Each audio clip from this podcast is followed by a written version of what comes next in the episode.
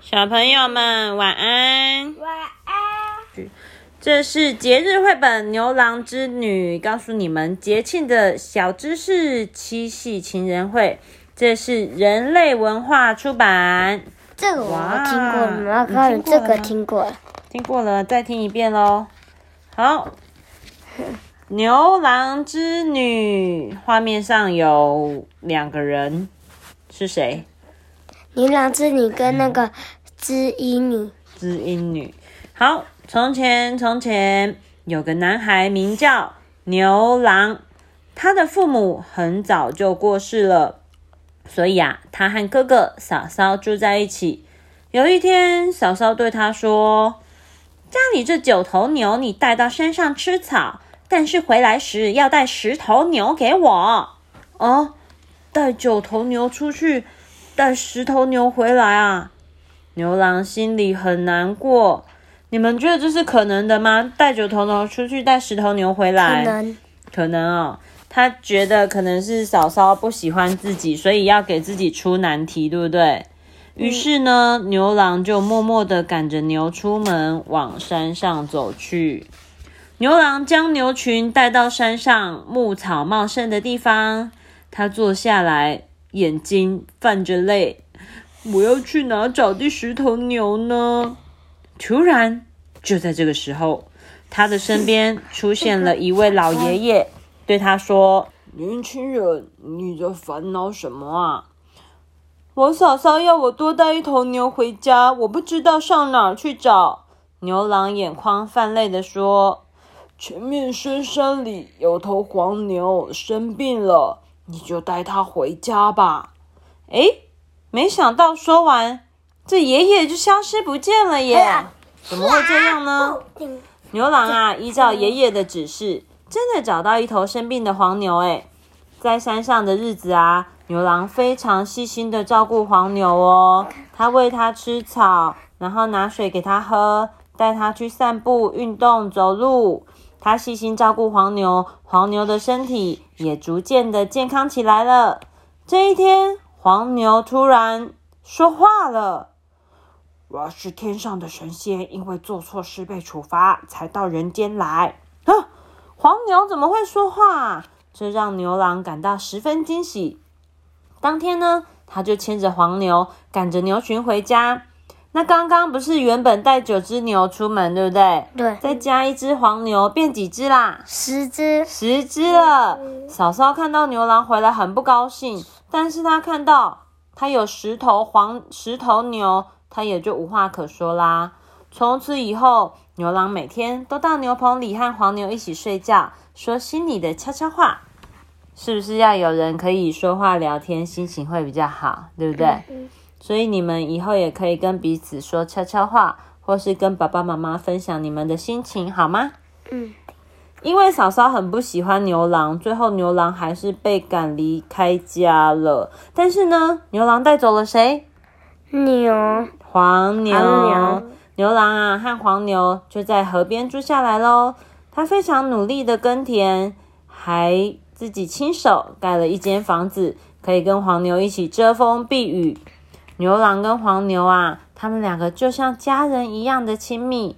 空闲的时候，他会骑在黄牛的背上吹奏笛子，而黄牛也总是哞哞哞的表示好好听哦。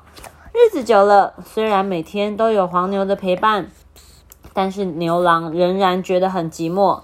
有一天，黄牛说：“牛郎，你是不是很希望有人跟你作伴呢？”牛郎看着黄牛，点点头。后天晚上会有七位仙女到河边来洗澡，你只要偷偷的把一位仙女的衣服藏起来，她没有衣服穿，她就不会飞回天上，就会留下来和你作伴了。牛郎听了黄牛的话，半信半疑。两天后的夜晚，牛郎悄悄的走到了河边，果然看到几位仙女在洗澡嬉戏。哦，黄牛说的是真的。牛郎趁着仙女们不注意，偷偷藏起了一件衣服。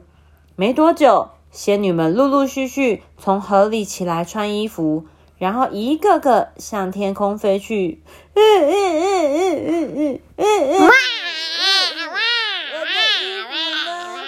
这时有一位漂亮的仙女找不到衣服，慌张的哭泣。呃，我我是我把你的衣服藏起来。对不起，对不起，你别哭，我把衣服还给你。”牛郎看到仙女伤心的样子，很不忍心，就将衣服还给了她。仙女告诉牛郎，她是天上王母娘娘的孙女，天边彩霞都是她织的哦，所以大家叫她织女。你愿意嫁给我吗？牛郎鼓起勇气问。织女觉得牛郎很善良，就答应了他。正常的话是不会这么快就问你要不要嫁给我，OK？是要先交往一段时间，看彼此是不是适合才会结婚。OK，OK，牛郎带织女回家，在黄牛的祝福下，两个人结婚了。还好他们很适合哈，baby 他拿着，因为他生小孩啦，他们过得很幸福，还生了两个小孩。几年之后，老黄牛年纪大了，他知道自己不久将离开人间。临死之前，老黄牛告诉牛郎：“你要好好保存我身上皮衣，以后它能帮助你渡过难关。”由于织女不在天上编织，天边少了美丽的彩霞，牛郎也因为生活美满，没有每天都认真耕种。王母娘娘知道这件事以后，他们两个是不是都在偷懒，对不对？那王母娘娘就很生气啊，她就派了天兵天将把织女带回天上，而且下令不准他们两个人再见面。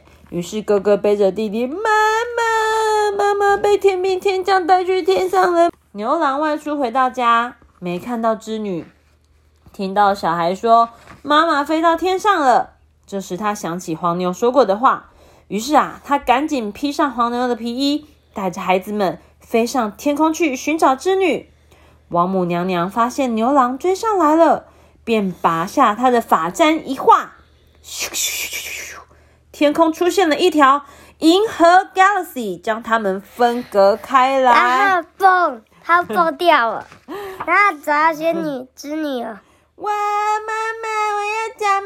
妈！哇哇哇！牛郎的孩子放声大哭，隔着这条银河找妈妈，喊妈妈妈妈，这样子。为了找回织女啊，牛郎每天都带着孩子。你洗澡了吗？我还没洗澡，我等下去洗。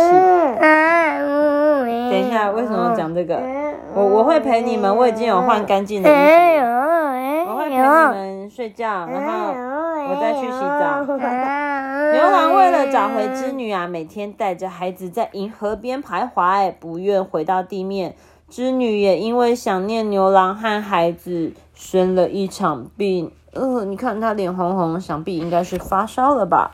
王母娘娘被他们的爱情感动，她召来牛郎与织女，对他们说：“如果你们能够做好自己该做的工作，我就答应让你们一年见一次面。”从此，织女专心的编织，天边又出现了美丽的彩霞。牛郎也带着孩子勤奋的耕田。等到了农历七月七日，喜鹊们会搭起一座鹊桥，让牛郎织女渡过银河相见。故事结束。